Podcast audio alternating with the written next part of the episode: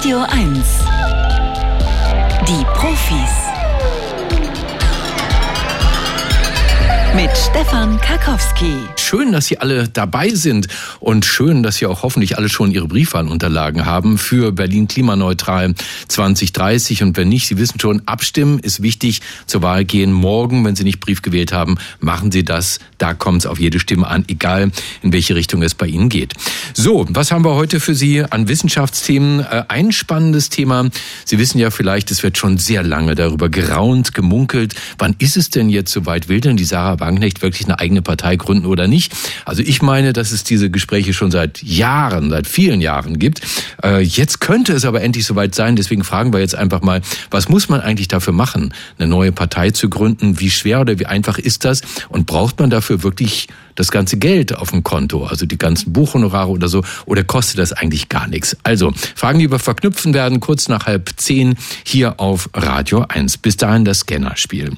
Im Scannerspiel da müssen Sie Fragen beantworten oder Antworten, die wir Ihnen vorgeben und entscheiden, kann das wirklich sein, was Sie da im Radio erzählen oder reden die eigentlich Quatsch? Und wenn Sie da richtig drauf sind, nach der dritten Frage gibt's einen tollen Buchpreis.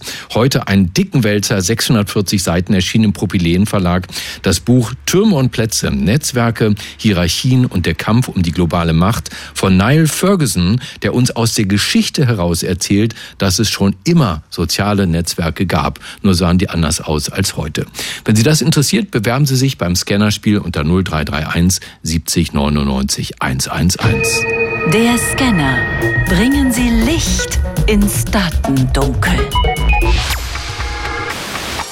Guten Morgen, Monika. Ja, hallo, guten Morgen. Hallo. Erstmal herzlichen Dank fürs Anrufen, Monika. Mhm, von, wo, von wo aus meldest du dich denn? Aus Rudo. Aus Rudo. Mhm. Mhm. Und da ich vermute mal, wenn ich an Rudo denke, denke ich an ein Familienhäuschen im Grünen.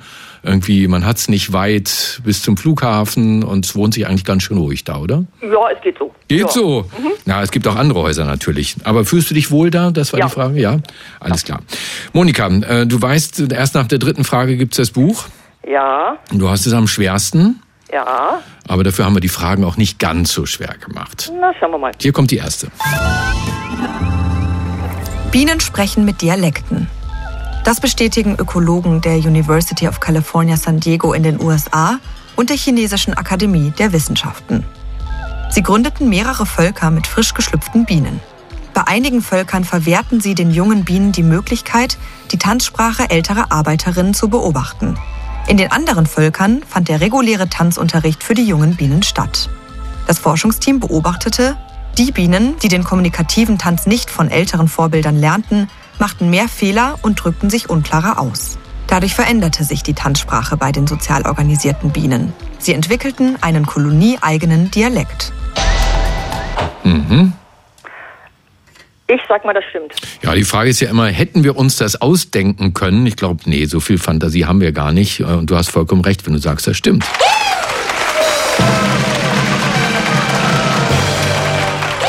Ja, die Sprache der Bienen ist nicht gänzlich angeboren. Die Feinheiten des Schwänzeltanzes, mit dem die Bienen ihre Artgenossen hinweisen auf die Lage von Futterquellen, muss erlernt werden.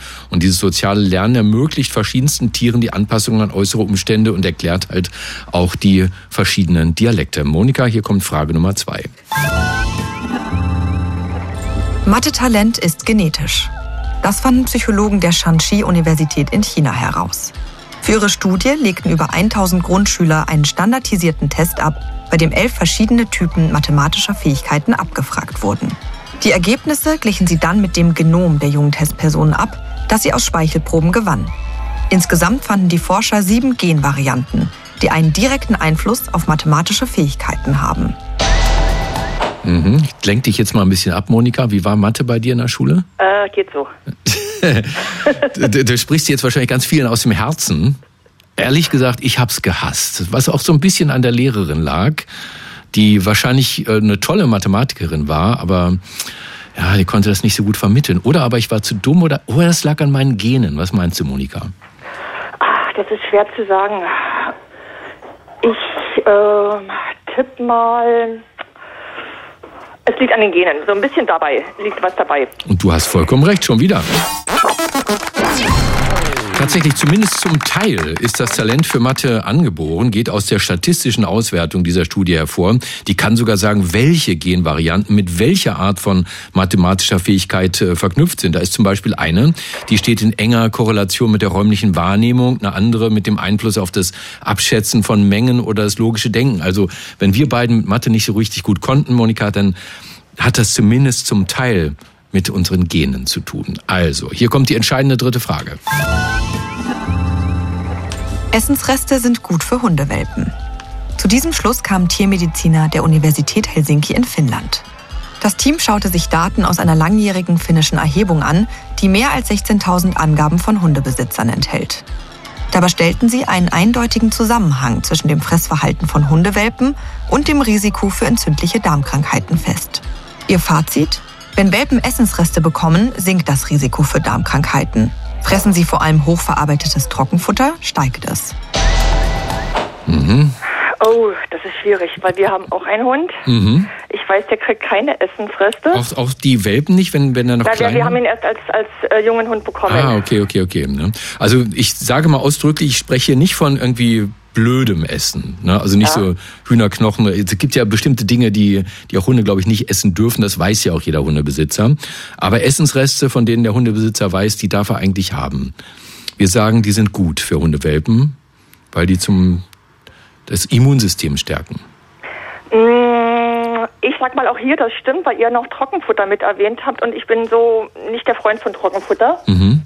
Also sage ich mal auch, es stimmt. Monika, das finde ich ziemlich mutig, aber auch hier hast du recht. Wow, ja, stimmt tatsächlich. Wer seinen Hundefälpen was Gutes tun will, der muss nicht zum Hundefutter greifen. Die Forscher sehen dafür zwei mögliche Gründe. Zum einen, es soll die Bindung zwischen Mensch und Hund stärken, wenn dem Tier Essensreste gegeben werden. Ja, eine innige Bindung mindert von beiden Seiten den Stress und kann beider Immunsysteme positiv beeinflussen. Außerdem nehmen äh, Hunde mit Essen, äh, mit Resten vom Tisch bestimmte Mikroorganismen auf, die tatsächlich gut für die Verdauung sind und das Risiko für Darmkrankheiten senken. Monika, toller Durchmarsch. Herzlichen Glückwunsch. Danke, danke, das hört ne? sich gut an. Ja, finde ich auch. Hast ein super Buch auch gewonnen. 640 Seiten Propylen Verlag. Türme und Plätze, Netzwerke, Hierarchien und der Kampf um die globale Macht. Klingt theoretisch, ist aber wahnsinnig spannend. Geht wirklich um die, die Plätze, die über Jahrhunderte hinweg bereits die Türme der Herrschaftssysteme äh, gestört haben. Also öffentliche Plätze, wo sich Menschen getroffen haben. Soziale Systeme mal ganz anders gedacht. Das wäre jetzt deins. Aber ich versuche dir das jetzt mit diesem Angebot wieder abzuluxen. Der letzte Scan. Echte Profis gewinnen ein Jahresabo von Zeit, Wissen oder verlieren alles. Ne, du kannst jetzt aufhören, aber wenn du noch eine Frage nimmst, hast du am Ende entweder beides, Buch und Abo oder nichts. Ich, ich gehe nicht so gerne Risiko ein. Mhm. Risiko ein. Ja, ich, ich nehme das Buch. Du nimmst das Buch, finde ich auch ja. mal gut. Monika, dann sage ich nochmal herzlichen Dank fürs Mitspielen. Schöne Grüße nach Rudo. Ne? Ja. Mach, mach dir ein schönes Wochenende. Ruf mal wieder an und ganz wichtig, weißt du jetzt nicht auflegen. Ne? Okay, danke. Mach's gut. Tschüss, tschüss. tschüss. Haben Sie gehört, was mit dem neuen Batgirl-Film passiert ist? Ja, für HBO 70 Millionen Dollar teuer die Produktion mit Michael Keaton als dem einzig wahren Batman, wie ich finde. Der Film wurde so oft angekündigt, bis man fast nicht mehr dran geglaubt hat. Und dann ist er fertig und die Filmfirma sagt, äh, nee, äh, gefällt uns nicht, doch nicht so richtig gut geworden, den zeigen wir euch nicht. Ab ins Archiv. Die Fans sind sauer. Warum erzähle ich das jetzt? Ähm, ja, ach ja, Sarah Wagenknecht. Die hat schon von einer eigenen Partei geträumt, als man noch die Namen kannte von den linken Vorsitzenden. Vielleicht spart sie ja auch all die Jahre auf die Parteigründung hin. Ne, könnte sein. Sie soll ja recht lukrative Nebenjobs haben, liest man bei Hedgefondsmanagern in der Schweiz. Geld stinkt nicht, wissen Sie doch. Ob man aber wirklich so viel Geld braucht für die Neugründung einer Partei und wie man die dann zum Erfolg führen könnte, das frage ich die Politikwissenschaftlerin Dr. Sarah Wagner von der Uni Mannheim. Guten Morgen, Frau Wagner. Guten Morgen, da sind Sie auch ein bisschen über meinen Namen gestolpert. ja, Frau Wagner erklärt Frau Wagenknecht. Können Sie in 30 Sekunden erklären, wie das geht, in Deutschland eine neue Partei zu gründen? In Deutschland ist es eigentlich recht leicht, eine Partei zu gründen und das ist ja auch mit Absicht so. Ähm, in unseren ähm, Gesetzen verankert, damit das jeder auch machen kann. Wie, was man dafür braucht, ist eigentlich ein Name einer Partei. Ähm, man braucht dafür ähm, Vorsitzende, die sich zusammentun. Und das ganz Wichtigste, was man dafür braucht, ist ein, ein Parteiprogramm. Und dann, wenn man das alles zusammen hat, ähm, kann man dann schon äh, Unterstützungsunterschriften ähm, suchen. Und wenn man davon genug hat, könnte man in, äh, in der Tat auch dann auch schon, äh, wenn das alles akzeptiert ist, ähm, beim, beim Wahlleiter, dann könnte man auch schon bei einer äh, Wahl antreten. Also eigentlich recht einfach. Wie viele Unterstützungsunterschriften brauche ich denn? Das kommt so ein bisschen drauf an. Also ich ähm, glaube, man braucht ähm, ungefähr, also in, im Saarland zum Beispiel irgendwie, glaube ich, 800 Unterschriften. Das kommt so ein bisschen drauf an, wie groß dann zum Beispiel ähm, das Bundesland ist. Mhm, mhm. Und ist das denn so eine Parteigründung, ist das so teuer, dass man das nur mit einem ordentlichen finanziellen Polster hinkriegt, weil man, sagen wir mal, ein Buch geschrieben hat und dafür 750.000 Euro kassiert hat vom Campus Verlag und am besten dazu noch einen 15.000 Euro Job im Bundestag hat? Oder würden Sie und ich das auch können? Naja, also im Prinzip äh, könnte natürlich jeder ähm, eine Partei gründen, ähm, aber man möchte ja auch, dass seine, seine Botschaft von möglichst vielen Leuten gehört wird. Und genau das ist ja eine, eine wahnsinnig große Herausforderung, für die es auch Geld benötigt. Ich meine, wir sehen, wir haben gesehen, wie viel Gelder benötigt wurden von den, von den Parteien. Ähm, im letzten, im letzten Wahlkampf, da haben ja eine CDU irgendwie 20 Millionen Euro dafür ausgegeben und eine grüne Partei zum Beispiel 5 Millionen. Ähm, was nicht bedeutet, dass man das unbedingt benötigt. Ich meine, heutzutage ist es, glaube ich, auch ein bisschen einfacher. Man könnte mit sozialen Medien auch viel weiter so, so einen sogenannten Outreach ähm, zustande bekommen. Allerdings ähm, braucht man nichtsdestotrotz schon Geld. Und gerade jetzt für den Fall Sarah Wagenknecht haben wir ähm, ja dann auch ähm, mitbekommen, dass sie natürlich jetzt privat auch Geld hat, aber sie hat auch die Erfahrung aus ähm, Aufstehen, äh, der Bewegung, die sie ja vor ein paar Jahren gegründet hat und die auch gescheitert ist, daran, dass genau dieses Organisatorische, dieses ganze Drumherum ähm, nicht gestimmt hat. Hieß das nicht und, Aufbruch, diese Bewegung? Ähm, Aufstehen, wirklich? Ja, aufstehen. Ah, okay, gut. Dann, dann wollen wir natürlich noch wissen, wie kann meine neue Partei erfolgreicher sein als, äh, sagen wir mal, die, die FDP, also die absolute Mindestanforderung. Wäre das in Wagenknechts Aufbruch oder Aufstehenpartei ähm, sehr leicht, weil sie ja, wie man äh, bei Umfragen lesen kann, äh, bei der rechtsradikalen AfD genauso viele Fans hat wie in der Linkspartei?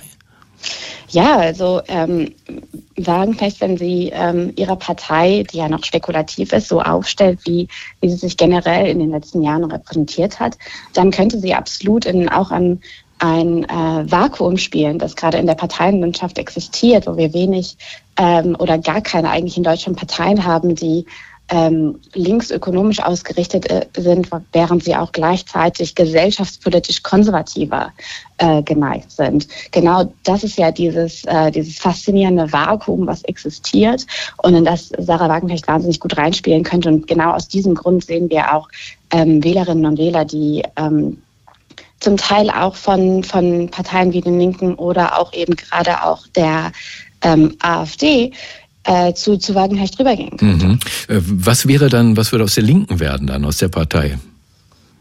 Naja, ähm, ähm, also leicht, äh, leicht gehässig gesagt könnte man, könnte man sagen, vielleicht wäre es gar nicht so schlimm für die Linke, ähm, weil die meisten äh, WählerInnen bereits gegangen sind von den Linken, die ähm, mit den jetzigen ähm, mit den jetzigen Strategien nicht, nicht zufrieden sind. Mhm. Sprich, die, die WählerInnen, die äh, irgendwie bei äh, gesellschaftspolitischen äh, Meinungen auch konservativer sind. Vielleicht sind die auch schon längst, vielleicht sind die auch schon längst weg mobilisiert worden. Wem trauen Sie denn eigentlich schneller eine Parteigründung zu? Weil Sarah Wagenknecht ist ja nicht die einzige, die schon seit Jahren mit dem Gedanken spielt. Äh, die letzte Generation denkt auch drüber nach. Äh, wer könnte schneller mhm. sein und wer blufft nur? Das ist eine gute Frage. Ich glaube, die letzte Generation ist natürlich ähm, eine, eine ähm, politische Bewegung und wir haben viele Parteien, die aus politischen Bewegungen gegründet wurden. Äh, allerdings ähm, glaube ich, dass äh, Sarah Wagenknecht eben genau die, aus, dieser, aus dieser Erfahrung mit der letzten äh, Kampagne, die sie gestartet hat, äh, viel mehr ähm, viel mehr Strukturaufbau äh, jetzt verstanden hat und auch das schneller umsetzen könnte. Ich glaube, das Ziel auch einer, einer Europawahl im nächsten Jahr ist dann was, was überhaupt nicht mehr so weit weg ist. Während für eine letzte Generation weiß ich nicht, ob diese Strukturen, die ja sehr, sehr wichtig sind, gerade dieses organisatorische, für eine Parteigründung schon da sind. Allerdings weiß man das ja gar nicht, weil ähm, eine letzte Generation ja gar nicht offen macht, ob sie wirklich die Partei gründen wollen oder ob das nur dann sage ich herzlichen Dank für diese Expertise der Politikwissenschaftlerin Dr. Sarah Wagner von der Uni Mannheim, die uns darüber aufgeklärt hat, wie geht das eigentlich mit Parteigründen und wie groß wären die Chancen wirklich für Frau Wagenknecht. Frau Wagner, danke für das Gespräch. Vielen Dank. Schönes Wochenende. Sie wissen vielleicht, auch an den Universitäten gibt es immer wieder so Wellen. Ich habe den Eindruck, im Moment ist es so, dass viele Studierende sich wahnsinnig stark interessieren für postkoloniale Theorien, die uns einfach die Welt mit ganz anderen Augen zeigen und den Eurozentrismus in Frage stellen. Äh, das hat nun auch den Botanischen Garten erreicht, eine Einrichtung der Freien Universität Berlin. Immerhin, dort wird auch geforscht, dort wird auch informiert, ganz aktuell mit einer Ausstellung zur Kolonialgeschichte der botanischen Gärten Gärten weltweit. Was wir da lernen können, das verrät uns der Kurator des Botanischen Gartens Berlin, der Botaniker Dr. Michael Burkhardt. Guten Morgen, Herr Burkhardt. Guten Morgen, ich muss sofort ein Missverständnis oh. richtigstellen. Wir sind der Botanische Garten Potsdam, nicht der in Berlin. Oh, dann bin ich in der falschen, voll, vollkommen im falschen Botanischen Garten gelandet. Na wunderbar. Also Okay, eingemeindet werden möchte Brandenburg natürlich nicht. Mehr culpa. Also der Botanische Garten Potsdam hat diese Ausstellung Botanische Gärten und Kolonialismus. Und da lerne ich zahlreiche Pflanzen und Samen in botanischen Gärten, die stammen aus ehemaligen Kolonien Europas. Jetzt sagen Sie nicht, dass Sie deshalb von Raubpflanzen sprechen wollen, analog zur Raubkunst, oder? Na, ich benutze diesen Begriff bisher nicht, aber man muss klar sehen, dass die Bedingungen, unter denen in der damaligen Zeit Pflanzen gesammelt, erworben und in unsere Gegend gebracht wurden, äh, mit großem Unrecht verbunden waren und die Verbindung war zum Teil auch ziemlich eng. Auch Botaniker, Botanikerinnen braucht man an der Stelle nicht erwähnen, die gab es kaum damals, äh, haben, waren direkt im Mang beteiligt an sehr unerfreulichen Vorgängen. Ich versuche es mal ganz neutral auszudrücken. Sagen Sie es mal unneutral. Was war denn da unerfreulich? Naja, äh, die, die, wenn die ins Feld gezogen sind, um Pflanzen zu sammeln, mussten die Einheimischen mit. Die brauchten ja Hilfe. Von denen war aber anschließend niemals die Rede oder nur sehr selten. Äh, selbst so herausragende Leute wie Alexander von Humboldt haben zwar äh, geschrieben, dass die Einheimischen äh, ihnen die Mitteilung gemacht haben, wie und wo und was. Der hat sich zum Beispiel für das Pfeilgift Curare interessiert. Aber äh, Namen haben diese Leute da denn auch nicht, sondern das waren irgendwelche anonymen Menschen, äh, auf die es demzufolge eben persönlich in Wirklichkeit nicht ankam. Das finde ich nicht in Ordnung. Das heißt, Geschichte wird noch immer oder wurde damals von den Siegern beziehungsweise von den Besatzern geschrieben. Na klar. Mhm. Ähm, haben denn die Betreiber von botanischen Gärten darüber hinaus Menschen im globalen Süden ausgebeutet? Also dieses Mitnehmen von Pflanzen und Samen, da fehlt mir jetzt noch im Moment so ein, so ein Unrechtsbewusstsein dafür. Also die äh, haben ja zahlreiche Nutzanwendungen. Der Kolonialismus war im Kern. Im Kern ging es darum, zum Beispiel pflanzliche Rohstoffe in diesen Ländern ausfindig zu machen äh, und wirtschaftlich nutzbar zu machen. Äh, unser Reichtum in unseren Regionen basiert ganz wesentlich darauf, auf dem Geld, was damals verdient wurde, was nach wie vor in unseren Ländern äh, Reichtum darstellt und in jenen eben nicht. Mhm. Nun wird ja Kolonialgeschichte heute vor allem als Schuldgeschichte äh, gelesen. Mhm. Ähm, heute sind die DekolonialisierungsaktivistInnen sehr aktiv. Da werden dann Mohrenstraßen umbenannt, Bronzen zurückgegeben, Gebeine umgebettet. Äh, ich nehme an, alles gut und richtig. Haben Sie ähnliche Pläne für den Botanischen Garten Potsdam? Die wissenschaftlichen Pflanzennamen können nicht geändert werden. Das ist auch gut so, äh, auch wenn die zum Teil sehr unerfreuliche koloniale Konnotationen haben. Äh, bei den umgangssprachlichen Namen ist es anders. Äh, unsere Pflanzenschilder führen normalerweise sowohl wissenschaftliche als auch umgangssprachliche Namen. Und bei den umgangssprachlichen versuchen wir, die in den Herkunftsländern gebräuchlichen zu berücksichtigen. Werde ich nicht immer, man muss es ja erstmal rauskriegen, wie das Zeug heißt, aber ja. wir versuchen es. Werde ich denn künftig mehr zu lesen kriegen im Botanischen Garten Potsdam, weil Sie wahrscheinlich auch ein paar Dinge richtigstellen wollen? Also wir haben ja jetzt schon die Ausstellung, das sind zwölf einfache Schautafeln, da kann man auf dem Rundgang äh, sich das alles angucken. Da sind QR-Codes mit vertiefenden Informationen dahinter. Das Ganze wird auch auf unserer Webseite verfügbar sein äh, ab kommendem Mittwoch. Da geht die Ausstellung los äh, und selbstverständlich finden Sie da Informationen. Also Mittwoch, nächsten Mittwoch, 17 Uhr geht's los. Botanischer Garten der Universität Potsdam. Übrigens einer der zwölf größten botanischen Gärten des Landes. Sie finden den in der Maulbeerallee 2 in 14469 Potsdam. Nächsten Mittwoch, da geht's los mit der Ausstellung. Und ich sage recht herzlichen Dank an den Kustos, den Kurator des Botanischen Gartens Potsdam, den Botaniker Dr. Michael Burkhardt. Danke, dass Sie bei uns waren. Sehr gerne. Es ist vollbracht, es ist entschieden. Die FDP hat sich durchgesetzt. Einmeldung kam gerade und diverse Twitter-Meldungen. Eine kam zum Beispiel von Volker Wissing selber, vom Bundesminister für Digitales und Verkehr, Vorsitzendem der FDP Rheinland-Pfalz. Der schreibt, der Weg ist frei. Europa bleibt technologieneutral. Fahrzeuge mit Verbrennungsmotor können auch nach 2035 neu zugelassen werden, wenn sie ausschließlich CO2-neutrale Kraftstoffe tanken. Und aus der EU-Kommission twittert Franz Timmermans das Gleiche. Wir haben eine, eine Lösung gefunden, ein Abkommen mit Deutschland on the future use of E-Fuels in Cars. Aber worum geht's da eigentlich ganz genau? Diese E-Fuels, die lassen wir uns mal erklären vom Physiker Dr. Dirk-Uwe Sauer. Er ist Professor für elektrochemische Energiewandlung an der Rheinisch-Westfälischen Technischen Hochschule Aachen, einer der besten Unis in Deutschland. Guten Morgen. Ja, schönen guten Morgen. Herr Sauer, also E-Fuels. Synthetische Kraftstoffe werden hergestellt mittels Strom aus Wasser und CO2. Wenn dieser Strom Ökostrom ist und das CO2 aus der Atmosphäre entnommen wird, dann heißt es, dieser Sprit ist klimaneutral. Wo ist das Problem? Herr damit. Ja, prinzipiell ist das gar nicht die Frage und es ist auch überhaupt nicht die Frage, dass enorm große Mengen von diesen sogenannten E-Fuels gebraucht werden. Die Frage ist vor allen Dingen aber, wo setzen wir die ein?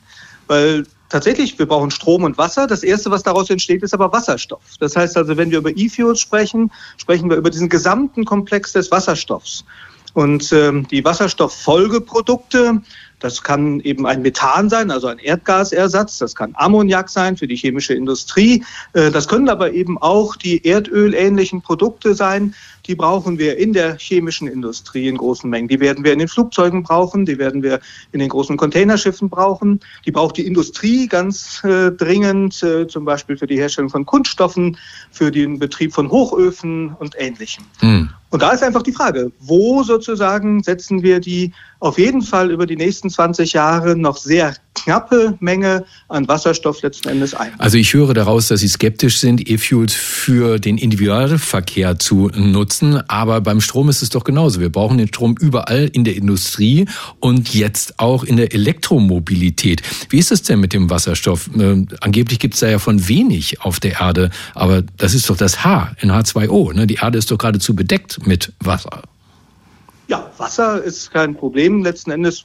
Ganz, ganz kein Problem. Es gilt auch nicht, wenn Sie da zum Beispiel nach Saudi-Arabien gehen, wo jetzt die ersten Wasserstoffprodukte für Deutschland wahrscheinlich herkommen werden. Da wird man über Wasserentsalzung äh, gehen und äh, die Wassermenge ist nicht das Problem, aber man braucht natürlich ordentlich Energie, um das Wasser aufzuspalten erstmal. Dafür braucht man eben den Strom und äh, dann bekommt man daraus Wasserstoff und äh, Sauerstoff. Die Menge prinzipiell ist da, nur eben, wie Sie schon sagten, man braucht natürlich Strom in großen Mengen und man braucht eben letzten Endes, um ein Fahrzeug mit einem E-Fuel anzutreiben, etwa sechsmal so viel Strom, wie wenn ich es batterieelektrisch betreibe. Ja, jetzt kann ich sagen, okay, ich mache den E-Fuel ja nicht in Deutschland, sondern zum Beispiel in Saudi-Arabien oder in Chile oder in Australien ähm, oder in Westafrika, was alles die Bundesregierung jetzt äh, anleiert letzten Endes. Das ist richtig. Da haben wir doppelt so viel Sonne wie hier. Und äh, trotz alledem, ja, die Frage ist eben, äh, wo bringe ich das unter? Weil wenn wir es nicht schaffen, gerade unserer Industrie große Mengen von Wasserstoff und Wasserstoffprodukten zur Verfügung zu stellen, dann entziehen wir der die Produktionsgrundlagen. Und äh, das muss sozusagen auch aus der gesamtvolkswirtschaftlichen Sicht, aus unserer Sicht und der Analysen, die wir auch im wissenschaftlichen Bereich machen, auch mit den Vertretern der Industrie, ist sehr klar, dass wir erstmal sehen müssen, dass wir vor allen Dingen unsere Industrie mit sauberen Rohstoffen und Energien versorgen, damit wir die hier in dem Umfang auch äh, erhalten können, wie wir das bisher haben. Aber woran scheitert das denn, Herr Sauer? Warum haben wir nicht ausreichend Wasserstoff, um alle zu versorgen, Industrie und Individualverkehr? Fehlt da der Forschung vielleicht das Geld, um zu besseren Wegen zu kommen? Der Forschung fehlt immer Geld. aber, äh, nein, aber das ist nicht der Hauptgrund. Nein, man muss das einfach extrem hochfahren. Die, äh, die Internationale Energieagentur hat ausgerechnet, dass äh, um den weltweiten Wasserstoffbedarf, der jetzt so angekündigt ist, in, im Jahr 2030 zu decken, gegenüber dem Jahr 2021 die Kapazitäten verzweitausendfacht werden müssten. Ja, und also innerhalb von neun Jahren eine Technik äh, zu verzweitausendfachen, das ist tatsächlich äh, noch nicht gelungen in der Vergangenheit. Das heißt, das ist einfach eine Frage der Geschwindigkeit, in der man das Ganze hochfahren kann. Wenn wir Richtung 2045, 2050 gucken, da werden wir nicht mehr über Knappheiten sprechen. Aber in den nächsten 15, 20 Jahren werden wir Knappheiten haben. Hm, nun sagt ja Verkehrsminister Wissing, die FDP, das ist äh, die Anwaltspartei für die Autofahrer. Und er tut so, als wolle er vor allem jenen Autofahrern einen Gefallen tun, die sich auch künftig lieber kein Elektroauto kaufen kaufen wollen, sondern einen E-Fuels-Verbrenner. Ist das vorstellbar? Das ist vorstellbar, aber das werden dann ähm, sehr teure Fahrzeuge werden, weil grundsätzlich in der Automobilindustrie sind Dinge nur dann überhaupt günstig, wenn sie in sehr großen Stückzahlen hergestellt werden. Ähm, es geht jetzt auch in der Argumentation der FDP immer über relativ kleine Fahrzeugmengen im Sportwagenbereich zum Beispiel. Das heißt, das werden sehr teure Motoren werden, weil die einfach ähm, in kleinen Stückzahlen nur noch hergestellt werden. Die E-Fuels werden deutlich teurer sein in dem Betrieb als äh, Strom, so dass äh, also äh, E-Fuels betriebene Fahrzeuge sind etwas für Liebhaber, für ähm, ja, Kleinserien und ähm, die, das Elektrofahrzeug wird das Fahrzeug sein, was das kostengünstige für die breite Masse ist. Das sagt der Physiker Dr. Dirk Uwe Sauer, Professor für elektrochemische Energiewandlung an der Technischen Hochschule in Aachen. Herr Sauer, herzlichen Dank dafür und Ihnen ein schönes Wochenende. Ja, gerne. Das wünsche ich Ihnen auch. Wir haben so viele türkeistämmige Hörer und Hörerinnen, die kennen das wahrscheinlich. Ich muss gestehen, dass ich von der Stadt Sagalassos an den Hängen des Taurusgebirges in der Südwesttürkei noch nie was gehört habe. Aber es ist eine uralte Stadt, die schon sehr, sehr früh besiedelt wurde, viele Jahrhunderte vor unserer Zeitrechnung. Und jetzt haben dort Archäologen eine Grabstätte entdeckt, die ganz ungewöhnlich gesichert ist. Äh, also entweder so, dass bloß niemand da reinkommen soll, soll oder vielleicht ja auch dass niemand da rauskommen soll. Und diese Studie, die haben wir jetzt mal einem Mann vorgelegt, der sich mit Untoten bestens auskennt. Die hat er nämlich erforscht. Er ist Mitglied des Komitees des IG Nobelpreises für kuriose wissenschaftliche Forschungen, Vorsitzender der Deutschen Dracula-Gesellschaft und der bekannteste Kriminalbiologe der Welt. Dr. Marc Benecke Live auf Radio 1, die Profis. Ja, einen quicklebendigen, schönen Vormittag wünsche ich dir, lieber Marc. Ja, gruselige und untote Grüße zurück, lieber Stefan. Man kann sich ja ohnehin mal fragen, warum Gräber immer verschlossen werden. Särge, Urnen und so weiter. Aber in diesem Fall war der Verschluss des Grabes doch etwas ganz Besonderes, richtig? Ja, das ist völlig richtig. Ähm, ganz merkwürdig war, also ich muss sagen, die Stadt ist nahezu unberührt gewesen. Also nicht nur du kanntest sie nicht, sondern auch die Menschen in der Türkei, die da schon mal aus Antalya oder sowas heutzutage hochfahren, so als Ausflugsziel oder so. Selbst die haben da also nicht groß was gemacht. Ähm, ist also keine dieser berühmten Städte, wo dann die Touristen und Touristinnen durchwalzen. Und ähm, sie wurde auch irgendwann aufgegeben, entweder im 7. oder 13. Jahrhundert weil es da immer Erdbeben gab. Und ähm, danach hat die einfach keiner angefasst. Also es ist jetzt äh, nicht so ungewöhnlich, dass du sie nicht kennst. Die äh, Ausgrabung, von der wir hier reden, ist eine Grabanlage 1990. Ähm, und äh, die Grabanlage selber war 600 Jahre lang in Betrieb und da wurden die Leute ähm, eigentlich eingeäschert. Die Kollegen und Kolleginnen aus der Archäologie können was was wir in der Kriminalbiologie nicht können. Die können aus allerkleinsten Knochensplittern, können die das Skelett wieder zusammenpuzzeln und haben festgestellt, dass die Person da verbrannt wurde und die Knochen noch an Ort und Stelle lagen. Und während sie also offenbar noch heiß war, die wurde mit äh, Kohle, wurde die Leiche verbrannt, hat man darüber ähm, Kalk gegossen. Manche Leute denken ja, das würde irgendwie äh, desinfizierend wirken. Das ist zwar Quatsch, aber das wird, sieht man heute auch noch. Also es wurde Kalk drüber gegossen. In dem Fall aber so, dass das das Grab verschlossen hat und dann wurden noch lauter Platten draufgelegt in mehreren Reihen, sodass das so 1,80 mal 1,20 wie so ein großes Bett, äh, dass das da auch noch bedeckt war. Und ähm, in dem Grab drin, das ist jetzt der Verschluss, den du wahrscheinlich äh, noch am ehesten meinst, den magischen Verschluss, waren Totennägel. Und Totennägel, die sind zwar äh, durchaus durchaus bekannt. Also die sind total unbrauchbar normalerweise aus Gold oder aus Keramik, aus Silber. Also damit kannst du nichts machen. Die würden sich sofort verbiegen. Das sind irgendwelche rituellen Gegenstände, die äh, offenbar dazu führen sollen, dass zum Beispiel die Leiche festgehalten wird, magisch durch den Nagel im Grab. Ähm, oder es sind nie genutzte Nägel, also ganz schicke neue Nägel. Nägel waren ja super teuer und was Wertvolles damals. Aber das Besondere in diesem Grab ist, das sind unbrauchbar gemachte Nägel. Ich habe die Bilder auch vor mir, die sehen total merkwürdig aus. Da muss sich jemand richtig viel Arbeit gemacht haben. Die sind erstmal um 90 Grad gedreht und dann ist die Spitze nochmal entweder abgeklipst oder nochmal zur Seite gedreht. Und äh, da glaubt man jetzt, weil die Grabbeigaben sehr schön waren, also es war jetzt nicht irgendwie ein böser Mensch, der den bösen Blick hatte oder ähnliches, ein Nachzehrer oder so, äh, weil nämlich Ölgefäße drin waren, eine Tasse, ein Parfümbehältnis, Kleidung, ein Korb vielleicht für Früchte, ein Kochgefäß, also lauter tolle Sachen, die man nur Leuten gibt, die man mag und denen man schöne Dinge ins Totenreich mitgeben möchte. Deswegen glaubt man, dass er vielleicht zur Unzeit gestorben ist. Solche Fälle gibt's auch heute noch. Also wir hatten in Rumänien mal einen Fall, da ist zum Beispiel der Dorflehrer zur Unzeit gestorben, nämlich Weihnachten. Und dann hat man gesagt, oh, jetzt besteht die Gefahr, dass der ein Vampir wird oder ein Untoter, obwohl die Leute den mochten. Und so ist das hier wahrscheinlich oder vielleicht genauso gewesen dieser ähm, römische oder Verzeihung aus dem römischen Reich stammende Mensch, ähm, der wurde also mit Ehren begraben, aber man hat zur Sicherheit das mal alles so dicht gemacht, dass er bloß nicht mehr rauskommt. Es gab sogar einen Fluch im römischen Reich, möge die Erde schwer auf dir lasten, sit tibi terra gravis. Also das hat man gesagt, wenn man jemanden nicht leiden kann, dass du nicht mehr aus dem Grab kommst, während wenn man sich mochte, also eine, eine, eine gute, ein guter Wunsch, das war, möge die Erde leicht auf dir lasten. Also hier soll die, sollte die Erde so schwer wie möglich auf einem guten Menschen lasten. Aber, große Warnung, es gibt eine schöne Science-Fiction-Geschichte von David, äh, David McCauley, das äh, Motel of Mysteries aus, äh, von 1979 bei Ausgrabungen muss man auch vorsichtig sein. Da gräbt nämlich, ich glaube, 4000 nach Christus oder so, gräbt jemand unsere Kultur aus und stellt dann fest, dass in ähm, so Ritualgefäßen aus Porzellan ähm, mit so komischen Türen davor in so Ritualkammern, wo so Knöpfe dran sind, wo dran steht, bitte nicht stören, dass da die Menschen ihre Rituale verbracht haben. Aber wir alle wissen, das war nur eine Toilette. Man muss also sehr vorsichtig sein, äh, wenn man die rituellen Dinge aus der Vergangenheit betrachtet. Da kann man sich vertun, weil zu sagen, es ist rituell oder kultisch, das kann man natürlich immer behaupten, aber ob es stimmt, ist eine andere Frage. Sehr schön. Und wir können ja schon mal drüber nachdenken, wie wir die Archäologen der nächsten Jahrhunderte verwirren können, indem wir uns aussuchen, welche Artefakte wir mit ins Grab nehmen in 100 Jahren, wenn es soweit ist. Lieber Marc, vielen Dank. Das war Dr. Marc Benecke, live auf Radio 1, die Profis.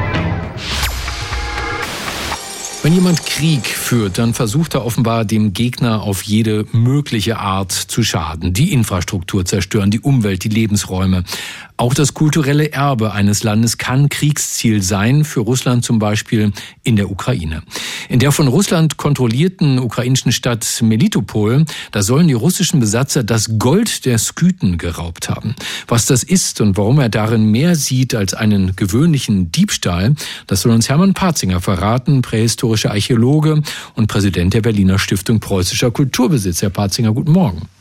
Guten Morgen. Wir müssen jetzt so ein bisschen wie beim Science Slam vorgehen, sonst schaffen wir das nicht äh, okay. zeitlich. Also die Sküten. Wer war das und vor allen Dingen wann war das? Nun, das Küten, das war nicht ein Volk, das war ein ganzer eigentlich ein Kulturkreis, verschiedene Völkerschaften indo-iranischen Ursprungs. Die äh, Reiternomaden waren hochmobile Reiternomaden mit großen Herden, die sie verteidigt haben, sehr kriegerisch gleichzeitig. Eine große soziale Differenzierung, also monumentale Grabhügel, die Pyramiden der Steppe, äh, wunderbare Kunstwerke, den sogenannten Tierstil, Goldarbeiten. Also eine Kultur, in der die damaligen Schriftsteller, ob in den Perser oder, oder auch die Griechen aufmerksam wurden und sie auch beschrieben haben. Mhm, wir reden zeitlich vom ersten Jahrtausend vor unserer Zeitrechnung. Welchen Ruf haben denn diese diversen Reitervölker? Ist man auf die heute zu Recht stolz oder waren das vielleicht ganz üble Gesellen? Naja, sowohl als auch, äh, wie immer bei Reiterkriegern und so, das ging natürlich nicht zimperlich zu damals, aber sie waren wirklich auch kulturschaffend, sie haben Dinge hinterlassen, davon haben die Kulturen danach äh, sozusagen noch profitiert, die Kunst, die Kunstfertigkeit, die Metallurgie, die waffentechnischen Neuerungen, die reittechnischen Neuerungen und so weiter, was natürlich das Kriegsführen auch grundlegend verändert hat. Und vor allem, sie haben alle Teile. Und das war, glaube ich, seit der Sowjetzeit und heute für die Russen so wichtig, das war eine Kultur, wohlgemerkt nicht ein Volksstamm, aber eine Kultur, die nahezu in der gesamten Sowjetunion verbreitet verbreitet war. Und hat natürlich ein wunderbares ähm, geschichtshistorisches Band sozusagen äh, geliefert für die Verbundenheit dieser Völkerschaften in der Sowjetunion und wird jetzt sozusagen wieder von den Russen praktisch instrumentalisiert. Also Russland sagt, die Skythen, das waren unsere direkten Vorfahren. Das wird so ein bisschen gesagt. Der Chef der Eremitage, Michael Piotrowski, sprach ja sogar von einem skytischen Krieg in einem Interview, von diesem Angriffskrieg gegen, gegen die Ukraine. Das ist natürlich ziemlich absurd. Es wird so ein bisschen instrumentalisiert. In der Tat muss man allerdings sagen, dass die Skythen, wie gesagt, nur ein, ein Kulturkreis waren und die eigentlichen Kerngebiete der Skythen, die Herodot auch beschreibt, die Schätze, die in der Eremitage im Nationalmuseum Kiew liegen, die, wenn sie überhaupt im Westen bekannt sind, dort bekannt sind, das ist eigentlich der Kulturkreis, der mehr mit der Ukraine verbunden ist. Die südrussischen, äh, also im Vorkaukasus, äh, Skythengruppen, die sibirischen Skythengruppen, die im Ural verbreiteten äh, reiternomadischen Gruppen, das waren andere, die heißen zum Teil auch anders, Sauromaten, Massageten und so weiter. Also das ist wirklich ein Kulturkreis von, von ähnlichen Leben lebenden, ähnlich wirtschaftenden Kulturgruppen, aber keinesfalls ein Volksstamm, auf dem man ein solches Narrativ aufbauen kann. Und ein großer Skythenschatz war deshalb ja auch in äh, einem ukrainischen Museum zu sehen, in Melitopol, äh, derzeit von Russland besetzt, in der Ukraine, im Museum für Landesgeschichte. Da waren 198 Goldobjekte der Skythen ausgestellt. Was wissen Sie darüber, was damit geschehen ist? Nun, was man hört, ist ja nur, dass sie geraubt worden sind. Offenbar ist zeitweise auch die Museumsdirektorin, die Kuratoren auch äh, verschleppt gewesen. Jetzt hat die russische Besatzungsmacht neue Verantwortliche installiert. Die Goldfunde sind weg. Es ist auch nicht jetzt der Skütenschatz. Es gibt viele. Es sind hunderte, tausende von Objekten im Nationalen Museum in Kiew, von früheren Grabungen im 19. Jahrhundert aus der Zarenzeit in der Eremitage und so weiter. Aber Militopol, in diesem Regionalmuseum, das war natürlich auch ein wichtiger Fund. Und dass der weg ist, ist natürlich schon außer, außer, außer außerordentlich bedauerlich und man fragt sich natürlich, wo ist er? Wird er eines Tages wieder auftauchen? Haben die Russen ihn sozusagen geraubt, um ihn irgendwo anders, vielleicht in Militopol oder wo auch immer auszustellen? Oder was natürlich in solchen kriegerischen Auseinandersetzungen immer auch ein Problem ist, es wird sehr, sehr viel gestohlen und illegal weiterverkauft. Ich will jetzt nicht sagen, dass das hier passiert ist, aber es gibt andere Belege, man hat schon andere Beispiele. Da ist der britische Zoll hat einen, einen, einen Kunstschatz, nicht das Güten, sondern aus dem Frühmittelalter konfisziert, auf dem man an der Grenze steht Kies, der ganz sicher aus der Ukraine stammt und irgendwo geraubt worden sein muss. Also kompliziertes Feld. Ja, Sie sagen es ja, im Krieg äh, klaut jeder alles, Hauptsache es glänzt. Äh, aber wie kommt es jetzt äh, zu Stellungnahmen, dass auch dieser Raub des Gütengoldes ein Teil des Versuchs von Putin sein könnte, den Ukrainern ihre nationale Identität zu stehlen? Also ich glaube schon auch, dass es nicht nur jetzt ein, ein Diebstahl war, ähm, den man, wo man Dinge einfach so verschwinden hat lassen, weil sie aus Gold sind. Hier geht schon um mehr. Denn dass dieser Krieg aufgrund seiner systematischen Zerstörung von Kulturdenkmälern, von Museen, von, von historischen Stadtkernen, von Kirchen und so weiter, und Putin hat das ja auch sein Narrativ ja auch schon Jahre vor dem Krieg äh, propagiert, dass die Ukraine keine nationale und kulturelle Identität hat. Und das will man natürlich, äh, da will man Fakten schaffen. Ne? Das will man, das will man zerstören, das will man vernichten, äh, weil man das in Abrede stellt. Und in diesem Kontext muss man das schon sehen. Und es gab eine Stimme im Kontext, wo die ersten Nachrichten auftauchten, dass der Goldschatz vom Litopol verschwunden ist und nach Russland gegangen ist. Im fällt der Name nicht ein, aber ein Vertreter der russischen Seite sagte, das war schon immer sozusagen die kulturelle, das kulturelle Erbe der Sowjetunion Region. Also man baut darauf schon auch mehr auf. Ne? Weil kriegerisch nach Westen gerichtet, von Osten nach Westen sich ausbreitend, da kann man natürlich, das haben Nationalsozialisten ja mit ihrem Germanentum genauso gemacht, auf solchen Narrativen kann man natürlich moderne Propaganda versuchen aufsetzen zu lassen, um ihnen eine geschichtliche Tiefe zu verleihen, um mehr Legitimität. Aber aus wissenschaftlicher Perspektive ist sowas völlig absurd. Über das Gold der Sküten und warum es geraubt wurde. Hermann Parzinger, der Archäologe, ist Präsident der Berliner Stiftung Preußischer Kulturbesitz. Herr Parzinger, danke, dass Sie bei uns waren. Ja, gerne. Radio 1. Marias Haushaltstipps. Das würzige Ristöl eingelegter Peperoni kann man zum Einlegen von Feta-Käse oder zum Anrichten von Eisbergsalat nochmals nutzen. Radio 1